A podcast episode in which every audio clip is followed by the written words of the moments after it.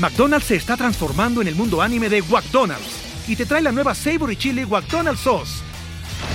Los mejores sabores se unen en esta legendaria salsa para que tus 10-piece chicken wack papitas y Sprite se conviertan en un meal ultra poderoso. Desbloquea un manga con tu meal y disfruta de un corto de anime cada semana. Solo en McDonald's. baba ¡Go! En McDonald's participantes por tiempo limitado hasta agotar existencias. Las enfermedades del hígado son la quinta causa de muerte en nuestro país y algunas de ellas, como la hepatitis o la cirrosis, son muy comunes. Por eso hoy en Gel Café vamos a hablar de estas enfermedades, cómo identificarlas y cómo tratarlas. Gel Café con Juana Ramírez y el doctor Fernando Castilleja. Presentado por Laboratorios Doctor Moreira, Laboratorios Biomédica y Exacta Laboratorios. Health Café. Hola a todos y muchas gracias por conectarse una vez más en Gel Café para que platiquemos juntos de los temas de salud que nos tienen que importar a todos. Y hoy le vamos a dedicar este espacio FER al hígado. Los porcentajes, la incidencia son verdaderamente relevantes y hasta asustan, ¿no? El porcentaje de gente que ya vive en México, por ejemplo, con hígado graso, que se considera superior al 30%, y todos los problemas que incluso pueden terminar en un trasplante como única opción, hacen que valga la pena que le dediquemos este episodio a saber cómo cuidar nuestro hígado. Y fíjate, Juana, que esto es bien relevante porque muchas de las razones que dan lugar a una enfermedad del hígado son prevenibles, porque muchas tienen que ver con factores que hoy, y ya lo hemos platicado en varios episodios, tienen que ver con estilo de vida, particularmente la obesidad, sobrepeso y el consumo de alcohol como un dato bien importante en México particularmente. Fer, empecemos entendiendo cuáles son las enfermedades que afectan al hígado. Y una muy común que incluso le da a los niños, porque yo recuerdo que cuando estaba niña me dio hepatitis A, es justamente esa, ¿no? Y que hay A y B y C. ¿Por qué no nos ayudas a entender qué es la hepatitis y, de qué depende que sea A, B o C? Mira, la hepatitis es el término global para la inflamación del hígado. Okay. Inflamación del hígado puede ser microscópica, química, pero puede ser también el hígado crece de tamaño. Ahora, Entonces, hepatitis es nuestro hígado inflamado. El hígado inflamado. Ahora, hay muchas razones por las que el hígado se puede inflamar. Tú has mencionado las causas virales más conocidas, que son el virus de la hepatitis, que hay virus de varios tipos, pero el A, el virus B y el virus C son los más conocidos o más comunes. El virus A se transmite por cosas malhigiénicas, este, por alimentos contaminados, por este virus que viene en la materia fecal. Entonces viene de aguas contaminadas, ¿no? Pero el virus B y el virus C son virus que vienen particularmente de productos que tienen sangre particularmente transfusiones eh, no, apropiadas o en centros no seguros, pero también los tatuajes también hechos en lugares inseguros, los usuarios de drogas intravenosas también se pueden contagiar y también por vía sexual, particularmente el, el virus B. Entonces el A y B y C son hepatitis de origen viral. Pero hay otras causas que no tienen que ver con virus, particularmente, por ejemplo, el hígado graso y en otras condiciones el, el, consumo de alcohol que también produce inflamación del hígado y otras enfermedades, particularmente las inmunológicas. Entonces podemos decir que es muy amplia la causa de inflamación del hígado. Ok, pero entonces aguántame. Me quiero quedar otra vez en hepatitis y luego quiero ir a hígado graso. Entonces, en hepatitis A o hepatitis B o hepatitis C, ¿tienen cura? ¿Cómo se diagnostican? Si es cierto que yo me acuerdo que estaba amarilla, amarilla, amarilla, esa es la principal señal. ¿Y qué se hace cuando el niño o el adulto están así amarillos, amarillos, amarillos, que además te ponen los ojos amarillos también? Es que depende mucho de la causa. Por ejemplo, en virus, en la, en la infección por virus de hepatitis A, el tratamiento suele ser de soporte. Dar medicinas para quitar los síntomas, este, prevenir las molestias. Si alguien se pone amarillo por virus A, lo único que tenemos que hacer es esperar a que pase el tiempo para que el hígado recupere su funcionamiento nuevamente y procese las bilirrubinas, que son las que se acumulan, como la canción de Juan Luis Guerra, se, me sube la bilirrubina, me pongo amarillo. Bueno, en el virus de la hepatitis A o la hepatitis A, tenemos que esperar a que pase el tiempo. Suelen pasar semanas, dos a tres semanas, para que el color amarillo se quite y se retome la función.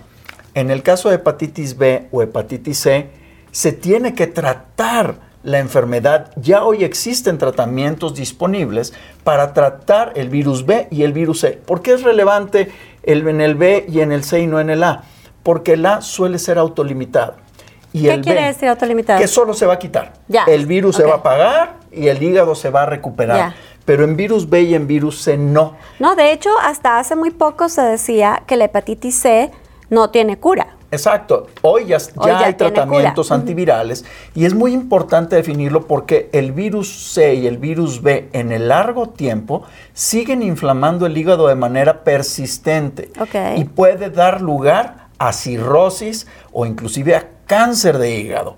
Entonces sí es bien importante que quien tenga factores de riesgo, como los dijimos, el tema intravenoso, conducta, o sea, hábitos sexuales de riesgo, y, transfusiones, sobre todo las que se hicieron transfusiones hace más de 30, 40 años que no había tanta sangre segura, puede haber riesgo de estas enfermedades que puedan dar lugar a cirrosis o inclusive a hepatocarcinoma o cáncer de hígado. Quiero ir a las otras enfermedades, pero Fer, antes de pasar, ¿cómo se diagnostica la hepatitis B y la hepatitis C? Las hepatitis primero hay que hacer el diagnóstico por los factores de riesgo. ¿Alguien tiene factores de riesgo? Te vas a revisar. Ok. Ahora, una vez que llegan con el médico, el médico va a hacer algunos exámenes de laboratorio que son muy simples, un perfil bioquímico, pruebas de funcionamiento del hígado, para saber si bioquímicamente o químicamente el hígado ya trae alguna alteración. Esa es una muestra de sangre. Es una muestra de sangre sencilla que se toma en la mañana en ayuno y listo. Okay. Y ahí se puede diagnosticar si hay inflamación o no del hígado. Hay inflamación leve, a veces después de tomar una, en una fiesta, tomarte algunas cervezas o tomarte algo de vino, puede inflamar el hígado de manera transitoria. Me han contado. entonces, entonces es importante que la persona que se va a hacer exámenes asegure de no haber tomado alcohol en las últimas 48, 72 horas. Porque la inflamación es porque natural. Puede ser natural y esperado y autolimitado y se va a recuperar y no va a pasar nada. Ok. ¿De acuerdo? Entonces hay gente que tiene esta inflamación y no pasa nada. Por ejemplo, enfermedades como el, como el dengue o COVID inflamaban el hígado y no necesariamente daba lugar a algún problema grave. Ok, esa es la inflamación leve. En la inflamación moderada, además de los datos de laboratorio, estas alteraciones químicas del cuerpo, puede haber fatiga, cansancio crónico, debilidad, falta de, hambre, falta de ánimo, hasta ciertos, ciertos datos así como que depresivos, y luego el cambio amarillo de la piel. Que eso es un mito, ¿no? O sea, no necesariamente todos los pacientes con eh, enfermedad están, ¿Del hígado? del hígado están se van a poner amarillos. No. Okay. El, el, nivel de coloración, vamos a decir, sucede cuando se empiezan a acumular las bilirrubinas y no siempre se acumulan las bilirrubinas. Hay ciertas enfermedades del hígado que particularmente aumentan más las bilirrubinas. Por ejemplo, alguien ha tenido una piedra que se le atora en el, en el colédoco o en la vesícula. Eso puede dar lugar a un estado de amarillo, de color amarillo muy rápido, porque se obstruyeron las vías biliares. Pero no siempre es así. Entonces, enfermedad del hígado no significa necesariamente ictericia o color amarillo. Ok. Ok. Y luego viene la tercera fase, ¿no? Vamos a decir la enfermedad del hígado grave. La enfermedad del hígado grave tiene todos estos síntomas, pero ya hay evidencia de falla del hígado. Y la falla del hígado se ve con sangrados anormales por las encías, por sangrado en la orina, sangrado en las evacuaciones, inclusive en algunos pacientes vómito con sangre, ¿verdad? Pero también ya muchas afectaciones bioquímicas que generan que el paciente pueda llegar inclusive a la terapia intensiva o a la muerte. Wow. Ahora, Fer, hablábamos eh, al comienzo también del hígado graso. Entonces, aunque la expresión ya te hace imaginar de qué se trata, ¿cómo se diagnostica y en qué consiste el hígado graso? Mira, el hígado graso, como su nombre lo implica, es grasa en el hígado. ¿Por qué grasa en el hígado? En el hígado se procesan todas las grasas que vienen de la alimentación, pero también está la fábrica principal de colesterol del cuerpo. ¿De acuerdo? Entonces puede haber ciertas alteraciones químicas dentro del hígado que hacen que se acumulen. Y particularmente esto es frecuente en la gente que come muchos carbohidratos. Mucho pan, mucha harina, ojo, mucho alcohol Todo eso genera que ciertas grasas se acumulen adentro de las células del hígado y sucede un fenómeno bien interesante, se oxidan. Estas grasas se oxidan adentro y producen inflamación de las células. Cuando la inflamación es transitoria, suele no pasar nada porque el hígado tiene una capacidad hermosa de recuperarse, de, retomar la función y recuperarse celularmente. Hasta que se cansa. Pero puede llegar un momento donde esa inflamación sea tan fuerte y tan persistente en el tiempo que empieza a suceder lo que nos pasa en cualquier herida. Hay inflamación, y luego hay la formación de una cicatriz. Cicatriz, ok. Imagínense qué pasa, amigas, amigos, cuando el hígado se cicatriza más de la mitad. Entonces deja de funcionar. Ok. ¿De acuerdo? Y es cuando la gente empieza a tener déficits de la función del hígado en el largo plazo. Esto se llama hepatopatía crónica o afectación crónica del hígado. Y eso es lo que da, en muchos casos, paso a la cirrosis. A la cirrosis. Y finalmente, ¿qué es la cirrosis? La cirrosis es la cicatrización de la mayor parte del hígado. Y como su nombre lo dice, cicatrización, el tejido cicatrizal ya no funciona. Actualmente existen estudios que a través de una especie de ultrasonido podemos definir si, hay, si estamos en una fase de inflamación, si estamos en una fase de fibrosis o si ya estamos en una fase de cicatrización brutal. ¿Por qué? Porque las primeras dos todavía puede, puede tener cierto nivel de reversión el proceso. Por eso es súper importante diagnosticar a tiempo. Claro, es importantísimo. Mira, si alguien tiene inflamación del hígado, primero que tiene es ir a buscar ayuda con un médico internista, un médico gastroenterólogo, un médico hepatólogo, que son los expertos de la función del hígado, para analizar en qué fase de la inflamación, si esto es algo transitorio, si fue un virus que se me va a quitar como el del COVID o el del dengue o algunos otros virus que producen enfermedad aguda, crónica, perdóname, aguda pero autolimitada. O si se trata de alguna otra condición que puede dar lugar a fibrosis de largo plazo. ¿Y cuáles son los factores de riesgo? Debemos aceptar que en México los dos principales factores de riesgo para enfermedad del hígado es el consumo excesivo de alcohol y el sobrepeso. ¿Verdad? ¿Por qué? Porque hoy sabemos, tú lo dijiste, 30% de la gente hoy puede tener grasa en el hígado. Se estima que para el 2030 esta incidencia o esta, esta va a llegar al 60%. Oye, y, entonces, ¿cuál es la etapa? Si, si hay unas etapas en las que todo este daño hepático es reversible, ¿cuál es la etapa en la que la única alternativa para el paciente es el trasplante? Ya cuando llegaron a cirrosis. La cirrosis hepática también tiene grados, ¿verdad? Y la cirrosis hepática avanzada, cuando ya el hígado no da, no da ninguna muestra de recuperación, es la que necesita un trasplante. Hay algunos pacientes que tienen cirrosis. Dentro de las fases de la cirrosis hay una letra A, hay una B y hay una C.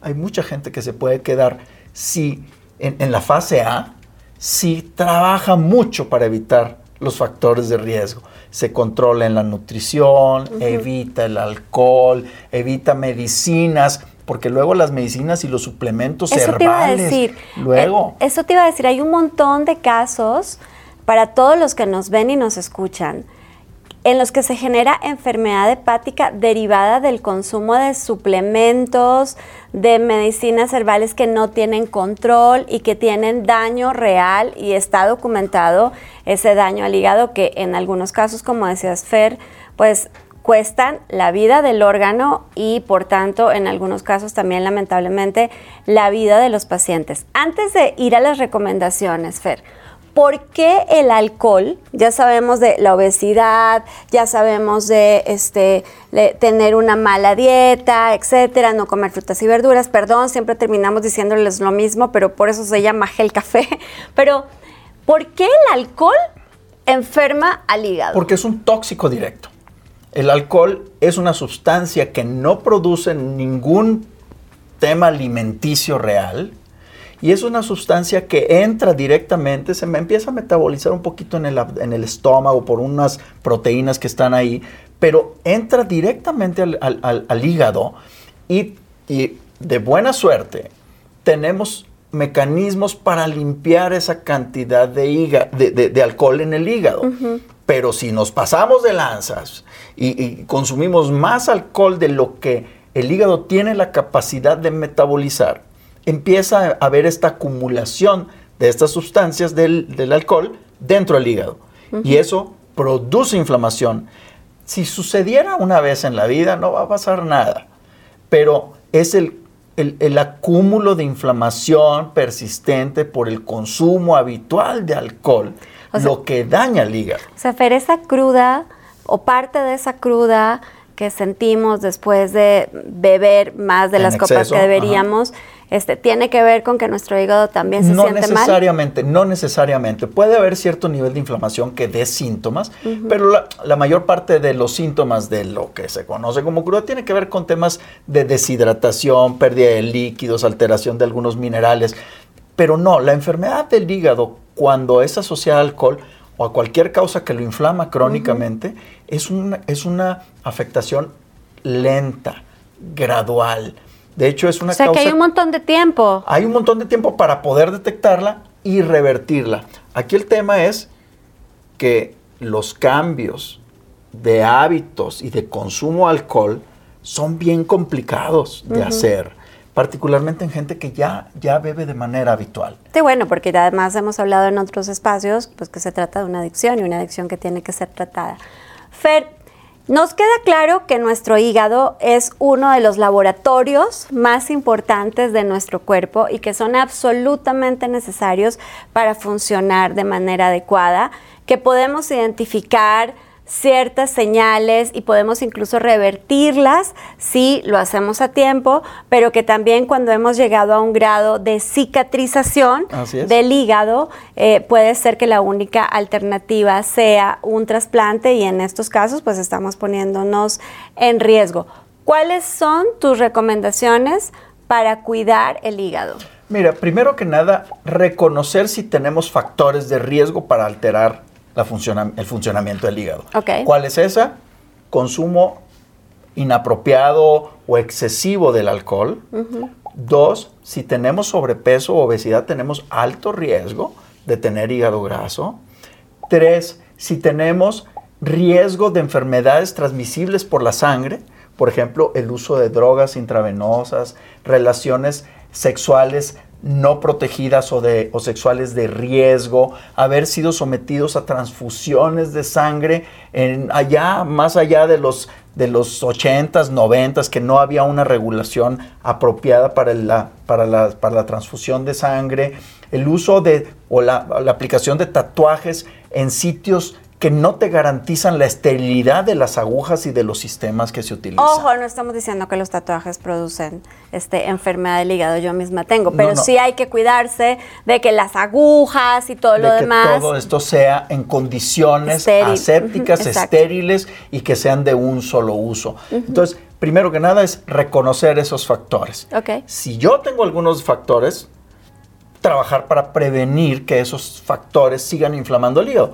Por ejemplo, consumir alcohol en cantidades razonables, aceptables. ¿Cuánto es lo aceptable? No hay, un, no hay un mínimo. Hay muchas voces que dicen que una copa de, de vino, que una... A ver, el, alcohol daña al hígado siempre. Entonces la permanencia en consumo de alcohol es lo que al finalmente va a dañar crónicamente. Ahora, consumo de alcohol, ya dijimos, la obesidad, el ejercicio, la dieta correcta. ¿Qué es lo que de verdad tenemos que tener?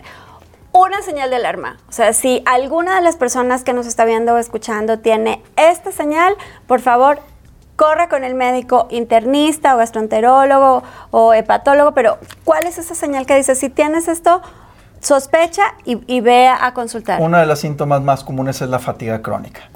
Fatiga crónica, cansancio crónico, vayan y revisen ante la posibilidad de que el hígado pueda ser el responsable. Y dos, si se ponen amarillos, por supuesto que hay que acudir luego, luego con el doctor para hacer una revisión. Bueno, pues ya saben, en Gel Café los queremos sanos, por eso hablamos de estos temas. Por favor, no olviden suscribirse en la plataforma que sea, que nos vean, nos escuchen, para que no se pierdan ni un solo episodio de Gel Café. Compartan este capítulo con quienes ustedes crean le puede ayudar esta información. ¿Dónde te encontramos, Fer? Como Fernando Castilleja en todas las redes. Ahí le pueden hacer todas las preguntas que quieran. Y a mí como Juana Ramírez o Juana Ramírez Hoy. Nos vemos el próximo miércoles para hablar de salud aquí en Gel Café. Health Café. Presentado por Laboratorios Dr. Moreira, Laboratorios Biomédica y Exacta Laboratorios. Health Café.